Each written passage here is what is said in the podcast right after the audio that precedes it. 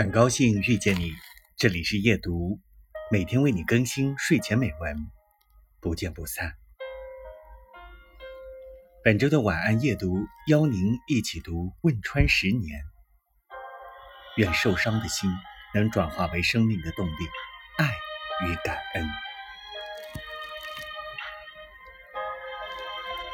只有从内心生长出来的力量的种子，才能在大地上生根发芽。